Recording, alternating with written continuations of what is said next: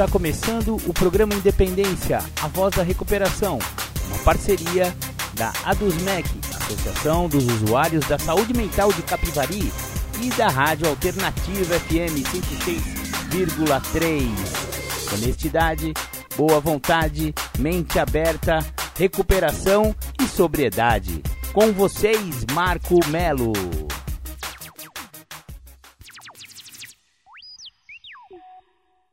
Marco Melo sou eu. E você já está no programa Independência do dia 14 de novembro de 2021. Maravilha, maravilha para começar o programa Independência.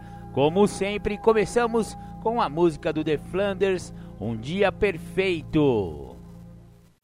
Muito legal, você ouviu aí Um Dia Perfeito do The Flanders. Essa música a gente sempre abre o programa Independência porque ela fala de uma ocorrência do alcoolismo em uma pessoa que parece que não é alcoólico ou alcoólatra, se você preferir, porque o, o personagem né, dessa música ele é uma pessoa bem, bem sucedida, ele tem condições socioeconômicas, né? Ele é um ídolo do esporte, ele é, é meu, um cara bem situado, conhece todo mundo, enfim, né? Um cara de boa família.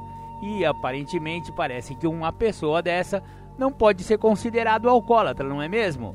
Mas não é bem assim. O alcoolismo acomete de 10 a 15% da população em geral. Portanto, você, mesmo que você tiver uma boa condição socioeconômica, financeira, tiver grana, etc e tal, seja, seja de boa família, não é uma condição, né, sine qua non de que você não desenvolva o alcoolismo. Pelo contrário, o alcoolismo ele pode pegar em qualquer tipo de pessoa, seja ela rica, pobre, negro, branco, azul, amarelo com letras com, com bolinhas vermelhas, enfim, não existe é, restrição para a ocorrência da doença do alcoolismo.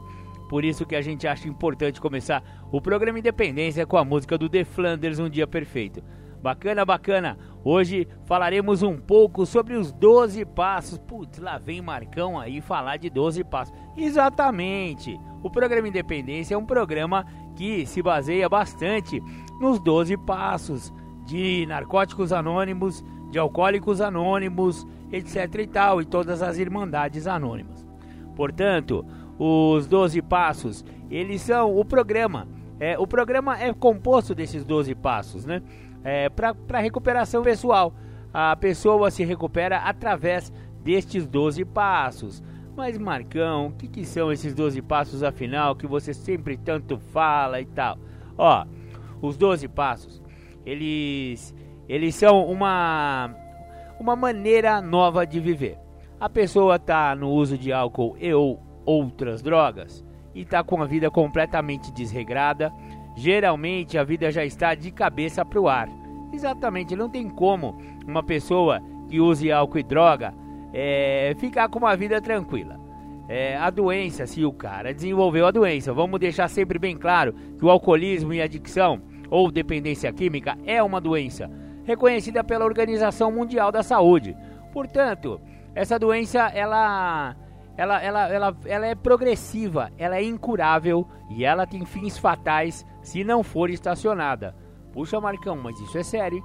Isso é muito sério. É por isso que existe o programa Independência para tentar alertar as pessoas de que é, se você é, provou já o primeiro gole, se você gosta de tomar uma cervejinha ou já tomou uma cervejinha, ou então já te apresentaram aquele cigarrinho macrobiótico, né? Um cigarrinho baseadinho, isso. Ou então te ofereceram uma petequinha de cocaína. Ah, não pega nada, cheirar uma carreirinha. Todo mundo faz isso. Olha, tome muito cuidado com essas drogas, inclusive a cervejinha inocente, viu? Porque se você tiver a, a predisposição para desenvolver a doença do alcoolismo ou da adicção, não importa ah, o quão forte você seja, ou quanta opinião você tenha, ou ah, uma pessoa que tem muita força de vontade, não adianta. A doença vai se instalar e ela vai, se, ela vai progredindo. ela vai progredindo, você vai ficando cada vez mais entregue a essa, a essa dependência, né? Até o ponto que você vai para o seu fundo de poço. Mas Marcão, podem me perguntar, né? Como me perguntam bastante, mas o que, que é o fundo do poço? O fundo do poço é você tá na rua, na sarjeta, é, ou então puxando uma carroça, aquele monte de cachorro em volta. Não necessariamente. Galera, a gente tem que entender que o fundo do poço ele é um para cada pessoa. Cada pessoa sabe o que, que é o seu fundo de poço. Por exemplo, uma pessoa que partir de, de, um, de um status elevado, o fundo do poço dele vai ser diferente do fundo do poço de alguém que já não tinha muita coisa. Então, as perdas materiais de uma pessoa que já é rica, é, pode ser que nem é, que, que ele nem tenha prejuízos tão grandes assim, porque ele tinha muito. Conheço pessoas, entretanto, que eram muito ricas e que o uso abusivo de álcool e drogas levaram ele à bancarrota. É, eu conheço uma pessoa que tinha muitas propriedades, casas, terrenos, até um prédio e ele gastou tudo que tinha com jogatina, droga e álcool. Exatamente. Então é possível também um fundo do poço nesse nível. Uma pessoa que tinha muito dinheiro e ficar pobre. Hoje em dia ele mora na rua. Então veja bem como é, é séria essa doença do alcoolismo e da adicção. Porém, uma pessoa que já era pobre, meu Deus, o fundo do poço dele pode ser, que nem eu comecei aqui a falar, sarjeta, é, puxar carroça, virar trecheiro, ou então, o que acontece muito com as pessoas, aliás, a cada 100 pessoas que desenvolvem a doença do alcoolismo e da adicção, apenas um, uma pessoa vai conseguir se recuperar. Pelo amor de Deus, Marcão, fala sério. Tô falando sério. É um em cada 100 que vai conseguir se recuperar. Então olha como é séria essa doença e olha como o índice de recuperação é baixo. Então, se você desenvolveu a doença, tá na hora de você botar a mão na consciência e tomar muito cuidado com a sua vida, porque a doença é realmente fatal. Então, para esse tipo de, de pessoa que desenvolveu essa doença, o mais é, o, o tratamento, digamos assim, mais eficiente conhecido em todo o mundo é o programa de 12 passos. Os 12 passos, eles estão é, em, em, várias irmandades anônimas. Começou com Alcoólicos Anônimos, mas uh, outros, outras irmandades surgiram a partir desta irmandade. Ou seja, pegaram esses mesmos 12 passos e adaptaram para os seus próprios programas, que é o caso, por exemplo, dos 12 Passos de Narcóticos Anônimos, os quais a gente ficou aqui é, 12 semanas falando sobre o guia para trabalhar os pra, passos, né? Aposto que todo mundo lembra dessa, dessa, dessa série de podcasts e série de programas que nós desenvolvemos aqui no programa Independência. Porém, existem também outras irmandades que usam esses 12 passos, mas não para combater a dependência química ou alcoólica, mas sim para trabalhar o tratamento da codependência. Codependência é aquela aquela síndrome, aquela doença, alguns chamam de doença, alguns chamam de condição, outros chamam de, enfim, não importa como chamam. Eu sei que a pessoa que convive com um alcoólico ou com um adicto acaba desenvolvendo uma série de comportamentos muito parecidos com o usuário de álcool e droga, hein? Diga-se de passagem. E aí, esses comportamentos acabam levando a pessoa a ter realmente uma vida de, é, desregrada, uma vida sem sentido, a pessoa para de cuidar de si, a pessoa para de viver a sua própria vida para viver a vida do alcoólico ou do adicto. Ou seja, ele vai ficar controlando a vida do outro, a droga da vida dele vai ser a outra pessoa. E os 12 passos também estão para essas pessoas nas irmandades familiares de Naranon, de Alanon, e de outras irmandades paralelas. Maravilha, maravilha. Então, é, vamos hoje abordar mais os 12 passos de narcóticos anônimos, tá bom? Os 12 passos de narcóticos anônimos são assim descritos. Primeiro passo: admitimos que éramos impotentes perante a nossa adicção, que nossas vidas tinham se tornado incontroláveis. Olha só que bacana. O primeiro passo é um passo que as irmandades é, de, de, de, de dependentes químicos e ou alcoólicos acham que é o passo 100%. Se a pessoa não é, desenvolver ou não aplicar esse passo totalmente em sua vida, ou seja, 100% desse passo tem que ser aplicado, a pessoa não consegue parar de usar, não consegue parar de beber. Então esse passo ele é muito importante. Porém, muitas pessoas já têm uma certa noção que, não, que são impotentes perante a, a sua doença, a sua adicção, ou então perante o álcool, no caso do Alcoólicos Anônimos. A pessoa já está há muito tempo bebendo, ele sabe que ele começa a beber, ele não consegue parar, ele sabe que, que ele é aquele cara que fica na festa, pessoal, vamos fazer uma vaquinha, vamos comprar mais uma caixa de cerveja, a festa está muito boa, sabe aquele cara que, vai, vamos falar a verdade, é chato, vai, é o pentelho da balada? É, esse cara já admite, ele já sabe que ele tem problema com álcool, ele já sabe que tem problema com a, com a droga. Porém, olha só a segunda parte do primeiro passo, que coisa interessante, que nossas vidas tinham se tornado incontroláveis. Aí que o bicho pega, meus amigos e minhas amigas, porque uma coisa é você saber que tem alguns, é, uma fraqueza, digamos assim, por álcool e droga. Outra coisa é você admitir que a sua vida se tornou incontrolável, que você não tem mais o domínio sobre a sua vida. Muitos adictos e muitos alcoólicos demoram décadas para chegarem às irmandades justamente por não quiser, quererem fazer essa segunda admissão. Essa segunda admissão de que sua vida está incontrolável. Tipo, ele fala assim: é, eu bebo porque eu quero, eu paro quando eu quiser. Ou então o marido fala: mulher, Está faltando alguma coisa em casa? Eu posso tomar a minha. Eu tive uma semana cheia de trabalho. Hoje é sexta-feira. Por que, que eu não posso tomar o meu trago? Entendeu? Então, é essa teimosia que os alcoólicos e os adictos têm que fazem com que eles demorem tanto para chegar nas irmandades, demorem tanto para entrar num tratamento. E como é uma doença incurável, progressiva e fatal, é possível que essa pessoa morra antes de conhecer uma alternativa e sobreviva através desses passos. Olha só que negócio sério. Exatamente, é muito séria a doença do alcoolismo e é muito séria a doença da adicção. Então, esse passo tem que ser tomado o quanto antes, né? Porque não é legal morrer de uma doença que existe tratamento. É a mesma coisa que você saber que você tem diabetes, que existe insulina, que existe, é, você pode evitar o açúcar e você não vai perder a perna, não vai ficar cego e não vai morrer no final. E aí a pessoa morrer por teimosia. Não é burrice isso? Não é besteira? Então, eu acho a mesma coisa. E a doença do alcoolismo e da adicção são doenças crônicas, igualzinho a, a diabetes. É, são doenças incuráveis, que nem a diabetes, são crônicas. Elas têm que ter tratamento contínuo para sempre.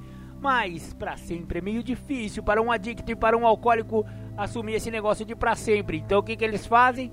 Só por hoje.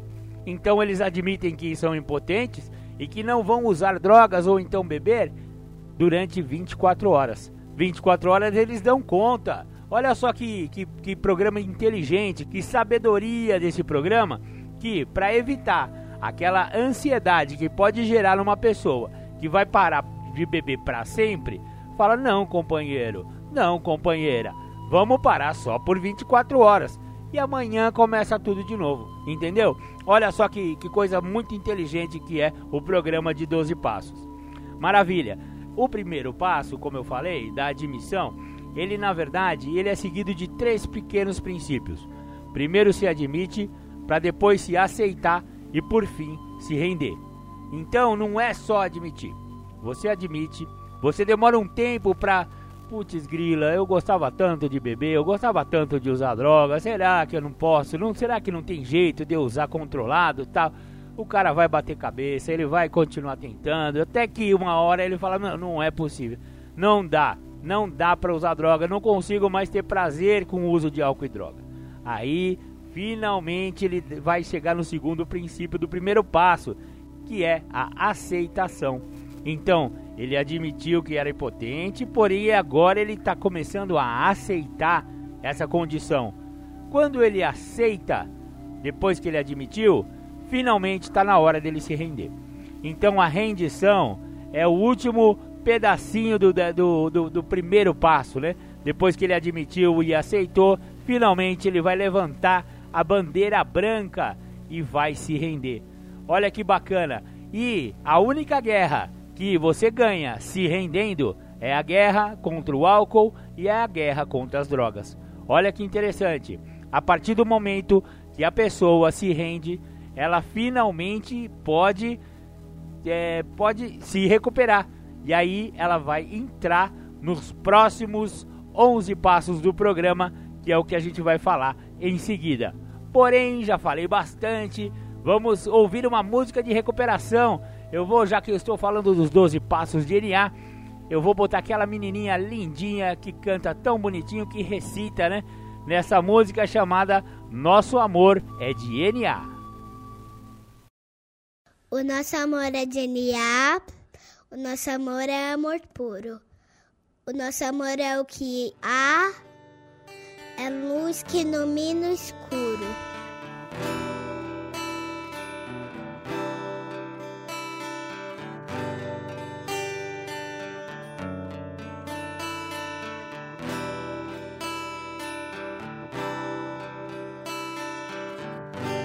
Acreditamos num Deus que promove um processo de luz onde acontecem os resgates das vidas.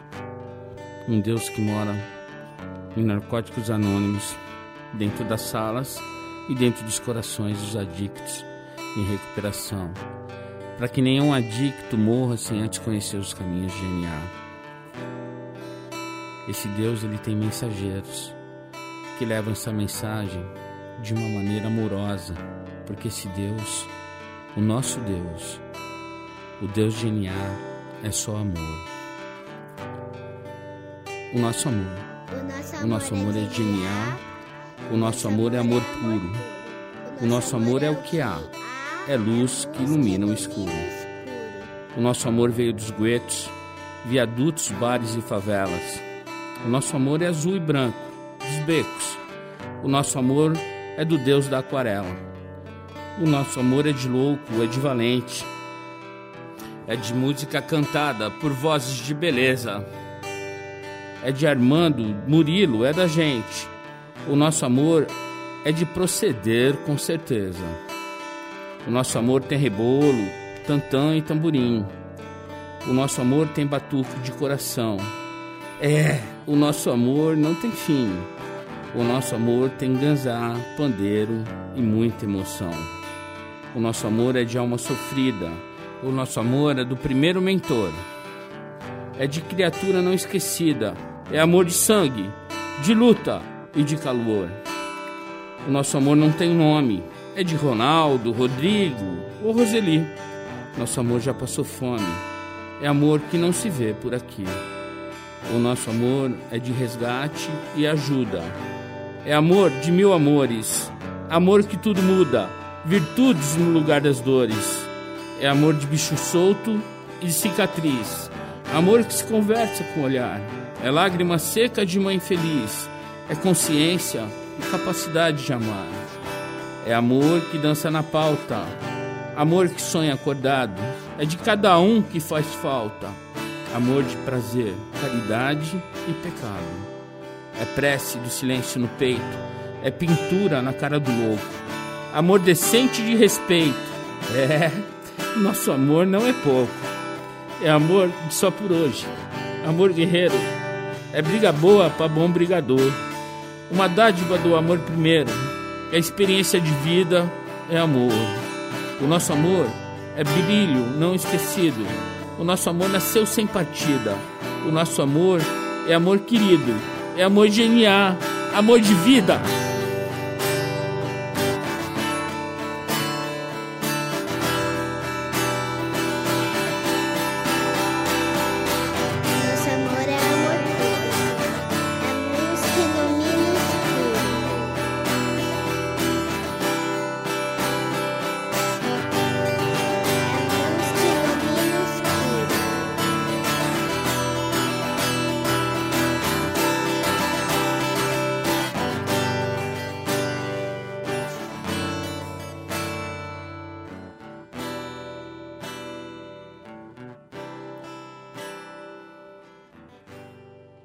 Bacana, vocês ouviram aí O Nosso Amor é DNA. Uma, uma música muito singelinha, mas que ela pega o espírito do programa de recuperação de narcóticos anônimos. Eu acho essa. Ela, ela, ela é, é uma música porque você vê que tem uma violinha no fundo e tal, mas ela é praticamente recitada, né? Ela, ela é uma declamação. Eu acho bem legal essa música, por isso que eu partilho sempre aqui com vocês do programa Independência. Bacana, bacana. Hoje estamos falando sobre os 12 passos de narcóticos anônimos, o conjunto dos 12 passos. Minuciamos cada um dos passos nas 12 semanas, né? Ah, alguns um mês, um pouco atrás, né? A gente ficou falando bastante sobre o guia para trabalhar os passos de narcóticos anônimos e hoje esse gordelo que vos fala está fazendo uma explanação geral do que, que são os 12 passos de narcóticos anônimos. Falamos do primeiro passo, admissão, o passo 100%, o passo que se o cara não der totalmente, ele não para de usar droga ou então ele volta a usar droga. Então é muito importante o primeiro passo. Os três primeiros passos, 1, 2 e 3, são os passos de base. O 1 um, a gente viu, o 2 agora, o enunciado é o seguinte: viemos acreditar que um poder maior do que nós poderia devolver-nos a sanidade. Olha que bacana. Então, uma vez admitido, você se, se, se, se rendeu, você levantou a mão, você ergueu a bandeirinha branca e começou a trilhar um novo caminho, uma nova maneira de viver sem álcool e sem droga. Claro que esse desmame, digamos assim, ele deixa um grande vazio existencial, porque afinal as drogas e o álcool eles preenchem é, grande parte do nosso, das nossas emoções, das nossas é, vidas diárias, pelo menos vidas semanais, onde a gente sempre tem essa válvula de escape, né? Pra, pra às vezes fugir, fugir um pouco da nossa rotina maluca, às vezes fugir dos nossos medos, às vezes apenas nos divertir através da, do entorpecimento, enfim, cada um tem o seu motivo para usar e beber, né? Porém, quando se trilha esse novo caminho, sem álcool e sem droga, um vazio existencial enorme se abre dentro do coração da pessoa. É, e aí vem o segundo passo, justamente para preencher esse vazio existencial. Por isso que vir acreditar que um poder maior do que nós poderia devolver-nos a sanidade é o segundo passo. Porque o que, que vai preencher esse vazio existencial? O conhecimento de um Deus, o conhecimento de um poder maior do que você. Porque a única sugestão que a Irmandade e as Irmandades dão a respeito desse poder superior é que ele seja amoroso e cuidadoso e ele seja maior do que nós. Portanto, eu não posso ser o meu próprio Deus, ok? Então, ele tem que ser maior do que nós. E segundo, ele tem que ser amoroso e cuidadoso, afinal, ele vai te amar e te cuidar nesse novo caminho de recuperação. Então, existe um livro de Alcoólicos Anônimos, por exemplo, que ele chama Viemos Acreditar. Ele é um livro inteiro de um monte de página grossão, assim, só falando sobre esse vir a acreditar neste poder maior, né? Mas é, a segunda parte do primeiro passo, você viu que tinha duas partes. O segundo passo também tem duas partes. O segundo passo, a segunda parte do segundo passo, ele fala: poderia devolver-nos a sanidade. Opa, peraí. Então a gente está falando, claro, vir acreditar em um poder maior do que nós, esse Deus, né, amantíssimo que viemos a acreditar. Só que ele fala de sanidade. Sanidade, né? Devolver-nos a sanidade. Peraí, se tem que devolver a sanidade, por que será? É porque a gente tá o quê? Insano. O que, que é insano? Vai lá no dicionário, insano é maluco, doidão, fora da casinha, ou seja, débil. A gente, pelo, pelo uso desenfreado de álcool e drogas durante muito tempo, a gente acaba caindo num, num ciclo de insanidade, de loucura. Vamos falar assim, porque a pessoa saber que não dá conta de beber direito, não dá conta de usar droga e mesmo assim continuar usando, isso aí é loucura. Isso aí é insanidade. Então, esse poder maior pode devolver-nos a sanidade. Olha só, esse ar é craseado. Porque não é assim, Deus vai vir e vai te dar um presentinho amarrado num, num, num cordão vermelho falando, tó, a sua sanidade de volta. Não, não é assim. Esse acraseado significa que é um processo. O, a sanidade é um estado de espírito que você vai conquistando ao longo do, do período de recuperação. Então, a cada dia limpo, a cada dia no programa, a cada dia continuando a voltar nas reuniões, ouvir as partilhas dos companheiros, você vai é, se identificando né, com algumas insanidades que os outros falam. Afinal, o segundo passo também fala: falamos e ouvimos os outros e eles nos mostram o que dá certo para eles. Então, a gente, é, por espelho, é uma espécie de terapia de espelho, a gente vai ver, pô, esse cara aí, ele era mais doido que eu e fez tal coisa e isso deu certo e o cara tá limpo há tantos anos, pô, eu vou fazer a mesma coisa, porque se deu certo para ele, vai dar certo para mim. Olha que legal. É, essa, essa coisa de, de você ouvir o outro, né? Ouvir a experiência alheia faz com que a recuperação deslanche. Maravilha, maravilha. Terminado o segundo passo, a gente vai voltando um pouco a, a ser normal, digamos assim, né? Sanidade significa normalidade também. Volta a ter uma vida útil, né? Agradável. Não falta mais no serviço. Segunda-feira não precisa ligar lá no patrão e mentir que o pneu furou. Ou então que eu tô doente, que eu tô gripado, mas não tá, tá de ressaca, tá de rebordosa. Então, essas insanidades começam a desaparecer, porque afinal estamos trilhando o caminho de vida sóbria, de vida limpa. Maravilha! Chegamos então ao terceiro passo da Irmandade.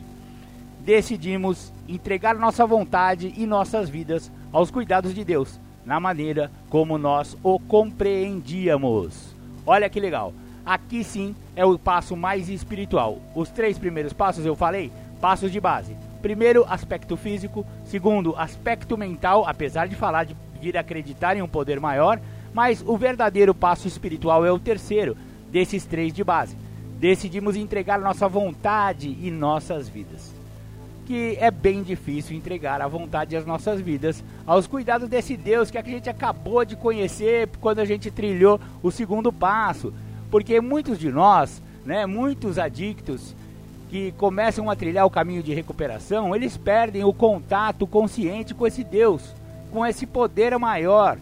Porque o Deus é esse próprio, ou só fala para Deus, é, só pede ajuda quando tá enrascada, quando o carro é, virou na curva ali, tem um, um comando da polícia, tá cheio de bebida e droga no carro, fica, meu Deus do céu, me ajuda a me livrar dessa coisa, sabe? Esse aí é o Deus do adicto, né? Esse é o Deus do alcoólatra.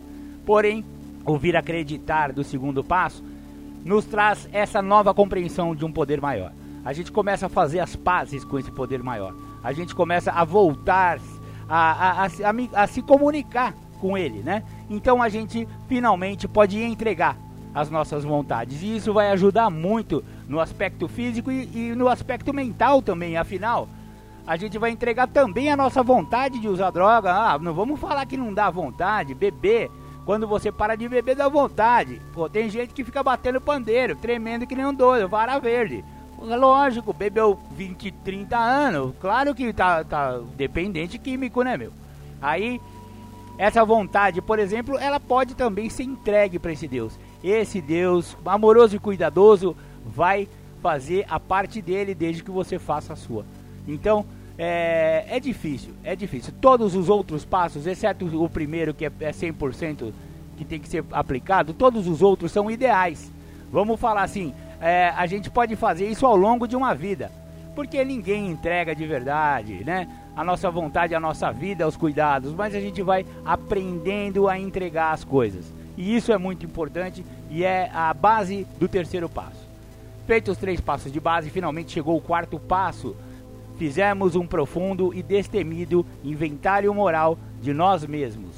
O que, que significa isso? Ah, agora sim começa o trabalho do autoconhecimento. Exatamente.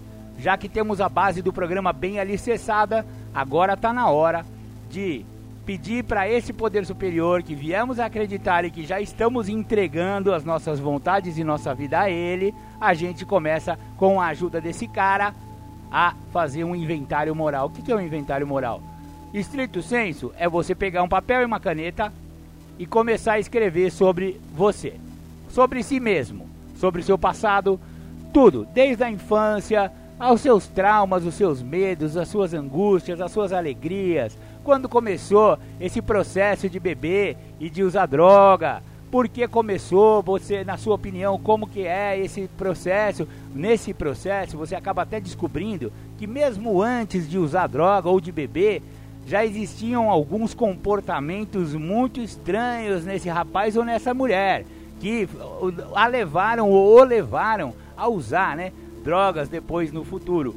E aí então, no quarto passo, a gente faz esse inventário.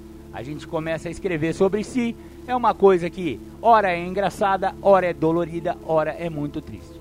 Mas vale a pena olhar para dentro de si. O programa de recuperação de alcoólicos anônimos e de narcóticos anônimos é um programa de autoconhecimento.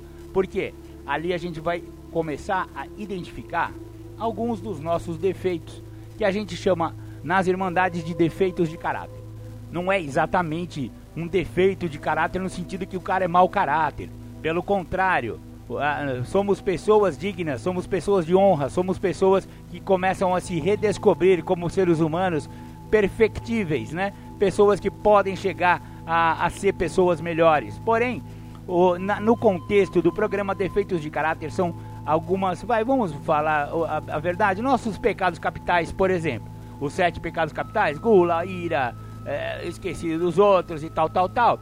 Esses, por exemplo, são defeitos de caráter. Ah, Marcão, mas todo mundo tem esse tipo de. Claro que todo mundo tem esse tipo de, de defeito, óbvio. Só que nós estamos num programa de recuperação do alcoolismo e da, da adicção e que esse programa nos sugere que olhemos para esses defeitos para que nós possamos, em alguma hora, nos livrar deles porque se eu permanecer com esses defeitos de caráter enraizados sem serem vistos, você sabe que um monstrinho dentro de uma gaveta escura ele cresce.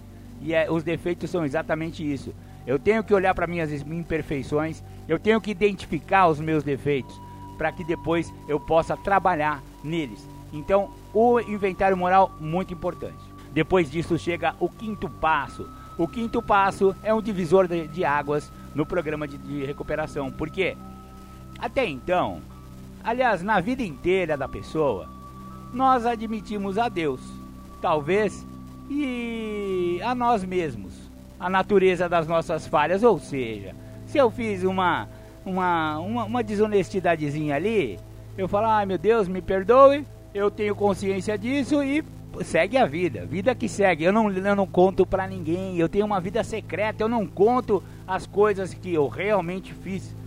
Então, o quinto passo vem para quebrar esse, esse ciclo. E a, o enunciado do quinto passo é: admitimos a Deus, a nós mesmos e a outro ser humano a natureza exata das nossas falhas. Na, na prática é o seguinte: você pega o seu inventário, o quarto passo que você acabou de escrever, e você vai chamar o seu padrinho. Primeiro vai ter que ter um padrinho, você vai ter que chamar alguém para ser o seu padrinho, que ele conheça o, o, programa de recuperação e conheça o propósito do programa. E eu conheço o seu propósito de, de se manter sóbrio ou limpo. Maravilha, pegou o padrinho, zoreiada do padrinho. Então, vamos ou ler ou ouvir, porque o quarto passo também pode ser gravado. Hoje em dia temos tecnologias, né? Temos o celular e tal, mas geralmente o pessoal escreve. Mas então vamos ler o quarto passo junto com o padrinho. Vocês vão combinar como que vai ser essa leitura, se você lê ou ele lê, ou você fala, enfim, né? Vão combinar um jeito e o padrinho vai te conduzir nesse caminho, porque ele tem mais experiência que você, ele está mais tempo no programa de recuperação e ele já fez esse processo. E vocês vão é, ver a respeito de, de, dessas coisas que você escreveu de si mesmo e o padrinho finalmente vai dar um retorno. Ele vai dá as impressões que ele sente, tanto de você e sua personalidade, da amizade e tudo, quanto do que você acha de si mesmo. E às vezes é uma espécie de separar o, o joio do trigo. É como se você pegasse um guarda-roupa, abrisse o guarda-roupa do seu coração e botasse tudo para baixo. E o padrinho vai ajudar você a separar o que, que é para jogar fora e o que, que é para guardar. Então, os seus defeitos, as suas histórias, as suas coisas que você escreveu vão ser é, separadas e ajudadas com você e o padrinho. Então é essa admissão a Deus, a nós mesmos e a outro ser humano, a natureza exata de nossas falhas. Maravilha? A gente começa a deslanchar no programa, porque o divisor de águas faz com que a gente seja uma pessoa melhor, porque eu olhei para isso e eu tive humildade para para aceitar o que o padrinho falou. Claro que não vai ser na hora, às vezes a gente vai ficar bravo. Eu não acho isso, eu não sou assim e tal. Mas depois, refletindo no nosso travesseiro, a gente, a gente realmente descobre várias coisas que a gente, a gente fez e é que deveriam ser modificadas. Então, essas coisas que, são, que devem ser modificadas, elas são o alvo do sexto passo. Prontificamos-nos inteiramente a deixar que o Deus removesse todos esses defeitos de caráter. O Deus de nossa compreensão, porque o programa é laico, cada um é, compreende seu Deus da forma que quiser. Então, é, prontificar. O próprio nome já diz, ficar pronto para. Então você vai ficar pronto para que Deus possa remover esses defeitos de caráter que a gente já identificou no quarto passo e já conversamos a respeito no quinto passo. No sexto, vamos prontificar, vamos ficar pronto para perder esse defeito. Como que eu fico pronto? Trabalhando o oposto. Se eu sou arrogante, eu preciso trabalhar a humildade. Se eu sou avarento, eu preciso trabalhar ser mão aberta, ser generoso, ser altruísta. Enfim, para cada defeito que a gente identifica, existe um antídoto, um contra-efeito que vai nos ajudar a ficar pronto para ser uma pessoa melhor. Olha que legal. Aí é a gente fazendo a nossa parte, porque no próximo passo, o sétimo, é Deus que vai fazer a parte dele. Então, o sétimo passo diz: humildemente pedimos a Ele, Deus, que removesse nossos defeitos. Por que, que Deus? Porque Deus é que remove o defeito de caráter. A gente consegue é fazer um monte de defeito de caráter. E aí, se quiser, a gente faz um a cada dia, novo, novinho em folha. É só você começar a fazer as coisas erradas que você já arruma um defeitinho novo pra, pra, pra espicaçar, né? Então, mas para se livrar de defeito, é só Deus. Só que como que Deus vai remover? Porque você se prontificou no passo anterior. Você se prontificou inteiramente a deixar que Deus se remova.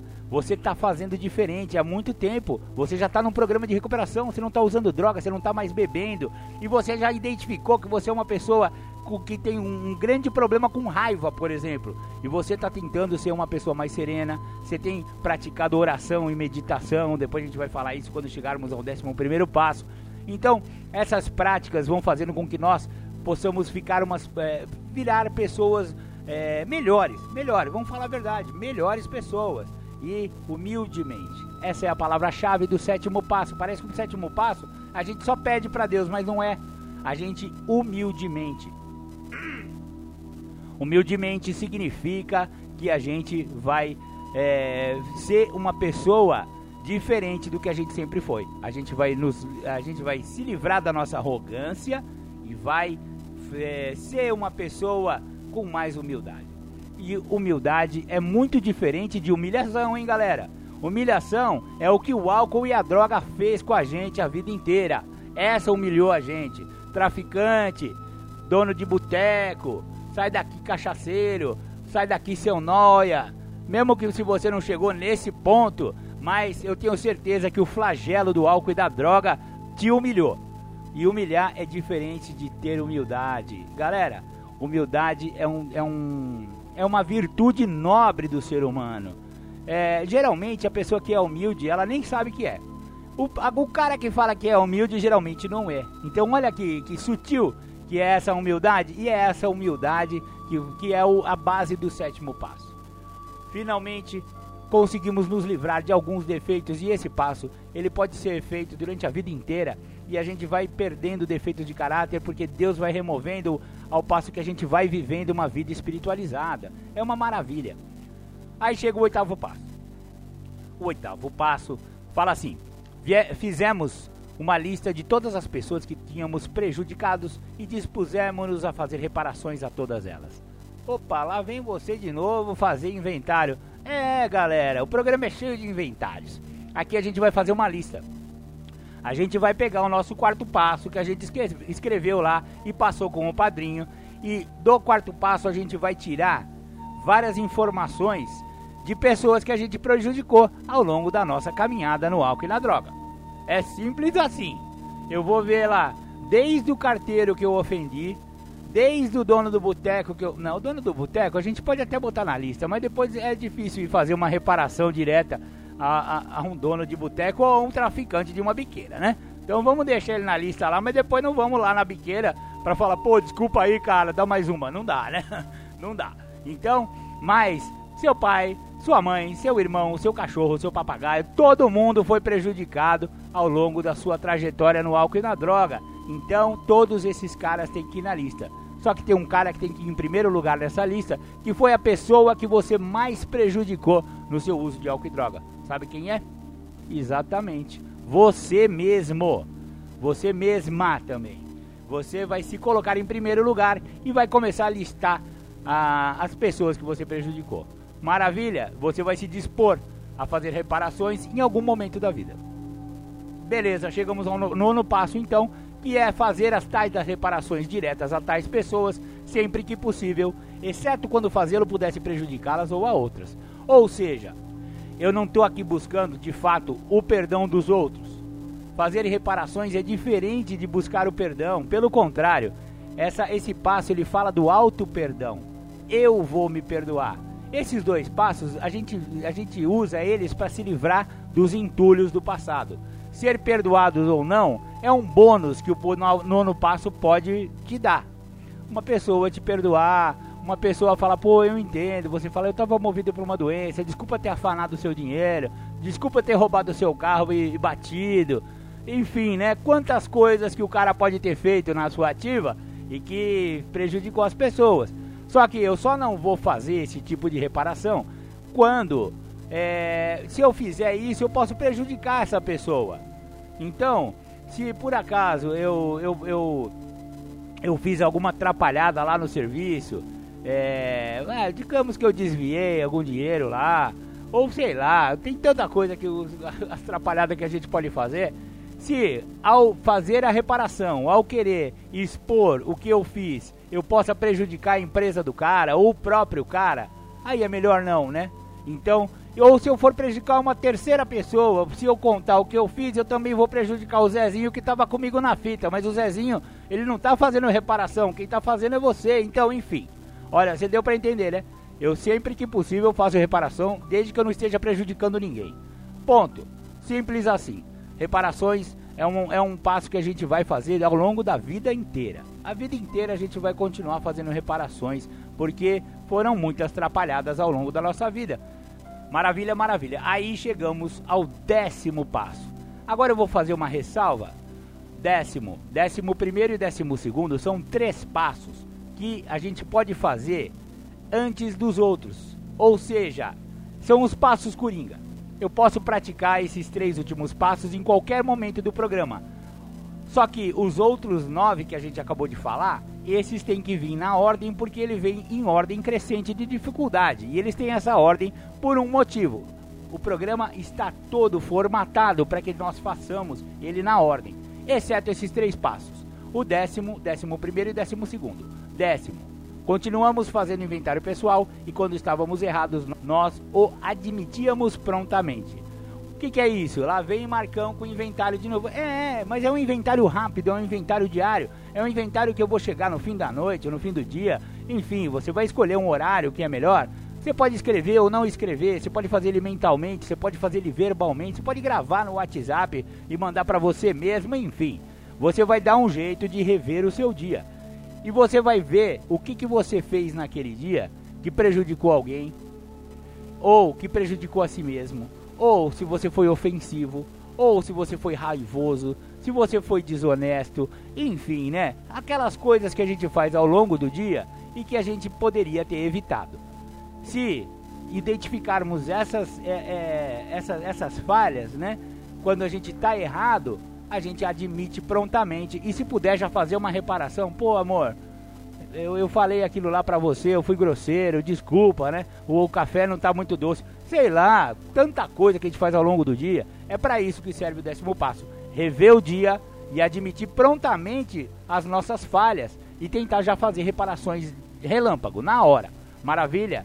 Isso então é uma manutenção diária do nosso programa de recuperação para que nós não deixemos escapar nada no nosso dia que possa nos levar a voltar a usar. O objetivo aqui é não voltar a usar droga, é não voltar a beber, galera. É para isso que serve esses 12 passos. Estamos falando de uma doença mortal. Se eu voltar a beber, eu morro. Se eu voltar a usar droga, eu morro. Então, é muito importante a gente fazer a manutenção diária deste programa. E o décimo passo serve para isso. Aí chegamos no décimo primeiro passo. O décimo primeiro passo é o passo mais espiritual de todos. Ele fala assim: procuramos, através da prece e da meditação, melhorar nosso contato consciente com Deus, da maneira como nós o compreendíamos, rogando apenas o conhecimento de Sua vontade em relação a nós e o poder para realizar esta vontade.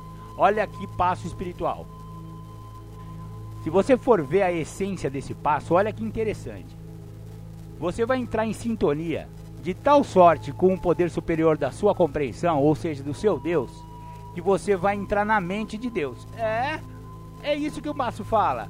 Porque se eu estou rogando para esse Deus o conhecimento da vontade dele para comigo e o poder de eu realizar essa vontade, olha só que coisa espiritual, galera. É muito espiritual isso. Significa que eu vou entender o que, que Deus quer para mim, o que, que eu devo fazer em, em, determinada situação ou em relação à vida como, como um todo, a minha vida. E, e então eu rogo a esse poder, né? Essa, essa, esse conhecimento da vontade dele e eu peço também as forças para realizar essa vontade. Então, se eu entender que Deus quer para mim, é, por exemplo, né? Claro que a primeira coisa que Deus quer para você é que você não volte a usar droga. Então, isso já é um belo do pedido de oração todo dia. Pedir para não usar naquele dia. É só por hoje o programa, não é para sempre, não. É hoje, é essas 24 horas de agora. Entendeu? Maravilha. É, essa daí já é um belo pedido. Ou seja, o décimo primeiro passo, ele pede para eu botar a oração e meditação. A, a prece e a meditação no meu dia a dia. Eu, por exemplo, pratico esse passo toda manhã. Toda manhã eu leio uma literatura, uma reflexão da Irmandade. Eu, eu leio em voz alta para eu entender o que eu estou lendo, para eu, eu ressignificar aquelas palavras. Então, isso eu já estou meditando, eu já estou direcionando a minha mente para o programa de recuperação, para um aspecto do programa que está sempre na, na meditação, né?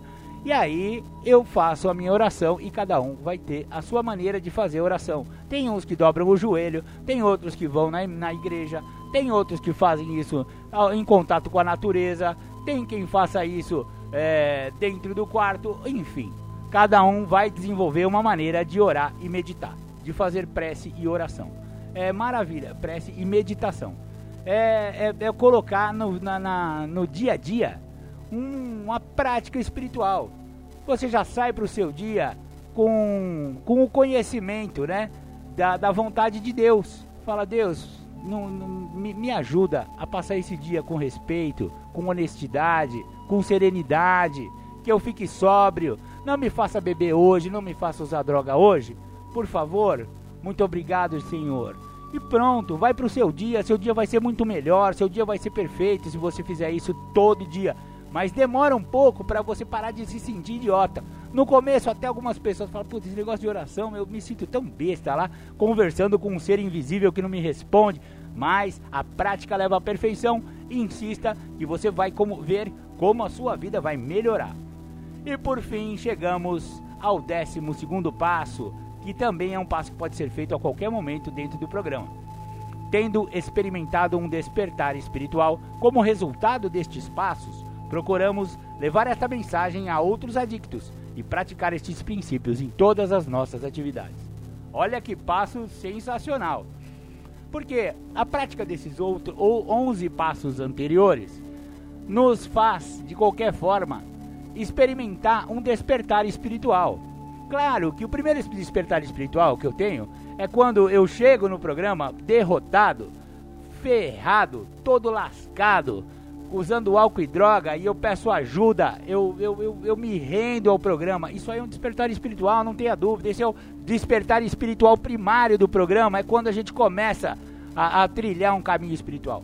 Porém, com a prática de todos esses passos, a gente chega a realmente ter despertares espirituais, porque não existe apenas um despertar espiritual. Eu vejo assim de uma forma bem particular. Eu acho que todo dia um adicto limpo, um alcoólico sóbrio é um despertar espiritual, é um milagre, porque aquele cara tá se contrariando. O certo ele tava já lá no boteco, 10 horas, 7 horas da manhã, sei lá que hora que o cara ia pro boteco, ele não tá indo no boteco, ele tá indo trabalhar, ele tá sóbrio, ele não bebeu ontem. Isso aí já é um despertar espiritual. Então, tendo experimentado esse despertar espiritual, e isso é resultado desses passos, não tenha dúvida.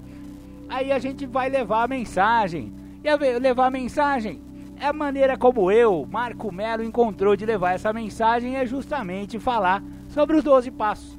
Sobre existe, sobre que existe um lugar onde se para de usar droga e se encontra outra maneira de viver. E esse lugar chama-se Narcóticos Anônimos, Alcoólicos Anônimos, Neuróticos Anônimos, Alanon, Naranon, Fumantes Anônimos, Dependentes de Amor e Sexo Anônimos e etc, e etc. Tem milhares de programas anônimos que é, jogadores compulsivos anônimos, tem muitos grupos anônimos, dependendo da sua dependência, você vai conseguir a independência, que o programa Independência apregou aqui, a, a independência em relação a alcoolismo e adicção, codependência.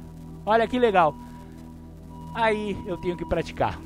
Praticar esses princípios espirituais que eu aprendi. Quais princípios? Nossa, todos esses que a gente falou na última meia hora aí são princípios espirituais importantíssimos.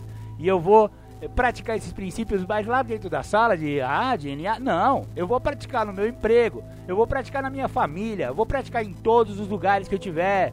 Eu vou, eu vou praticar o respeito ao próximo, a serenidade, a honestidade, a clareza, o bem-estar. Eu vou praticar isso o máximo que eu conseguir. E é esse o despertar espiritual prometido pelo programa de 12 passos de narcóticos, de alcoólicos e etc. Espero que vocês tenham gostado da explanação deste gordelo que vos fala, jornalista Marco Melo, a respeito do seu entendimento pessoal, pessoal. Aliás, esse aí é o meu entendimento, tá? Eu não sou dono da verdade, eu não sei de nada, eu só sei que nada sei. Porém, isso aí é o que eu absorvi do que eu aprendi nesses nove anos que eu ando estudando esses 12 passos. Maravilha, maravilha. Vamos ouvir um som de recuperação e depois vocês ouvem a, a temática do companheiro Júlio César. Um abraço, até já!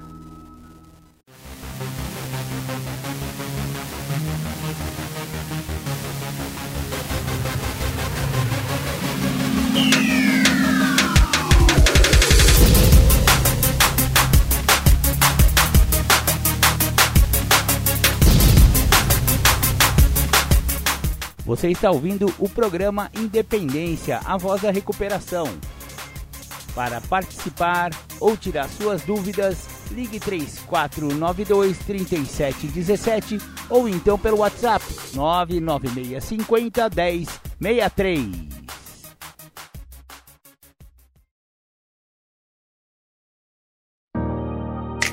O anonimato é o alicerce espiritual de todas as nossas tradições lembrando sempre de colocarmos os princípios acima de personalidades. O nosso maior objetivo é sempre levar a mensagem às pessoas que ainda sofrem. Eu agradeço a sua vida, JKS, porque graças a você a mensagem chegou em mais um lar destruído. Em mais uma vida dominada pelo uso abusivo e compulsivo das drogas e do álcool. Só por hoje eu aprendi a lutar contra essa doença, ainda que seja um dia de cada vez. Só por hoje eu tenho a certeza que Jesus Cristo é a pessoa mais importante da minha vida. Glória a Deus. Só por hoje eu posso me apoiar em vocês, meus companheiros. Até que eu possa caminhar sozinho. Mas não foi nada fácil. Colei, fiquei um tempo firmão, só não tinha percebido honestidade, mudança de comportamento, atributos para poder ficar limpo. Foi só me achar forte, rapaz, pra liberar o inimigo, o monstro que vive dentro de mim, que a todo momento tem que ser combatido. Lá estava eu outra vez, tragando um pouco mais da morte, esquecendo tudo que havia aprendido, a minha impotência falando mais forte. Ainda não, isso ou aquilo tinha me acontecido, bem pior de onde parei. Como posso ter permitido alguém aí? Será que pode me escutar? Alguém aí? Por favor, vem me ajudar. Eu lá trancado, cercado com tendência suicida. O telefone toca, eles dizem que alguém da minha família manda subir. Me tirar daqui sozinho eu não consigo. Vou voltar pros companheiros só por hoje fica limpo. Que dor terrível, só agora percebo, não vale a pena. Progressivo, incontrolável, não tem cura essa doença. É hoje que vou te resistir, vou te rejeitar.